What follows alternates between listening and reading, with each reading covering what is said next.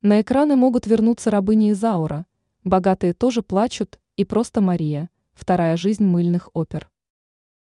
Казалось, что время, когда хозяйки бросали все и замирали у телевизоров под знакомые мотивы латиноамериканских сериалов, ушло безвозвратно. Однако теперь может появиться прекрасная возможность вспомнить старое и пересмотреть полюбившиеся в 90-х мыльные оперы.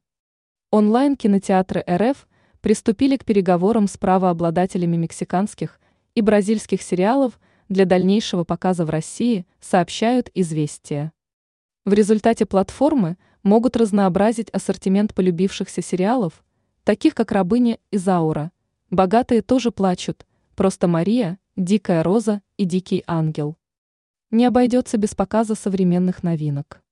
В частности, в пресс-службе онлайн-кинотеатра «Старт» сообщают – что несмотря на существующее разнообразие сериалов, у долгоиграющих латиноамериканских кинолент публика не предела.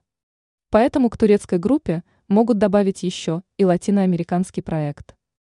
По версии гендиректора Вынькантона Володькина, интерес к забытым сериалам подогрела новая версия некогда культового сериала «Богатые тоже плачут».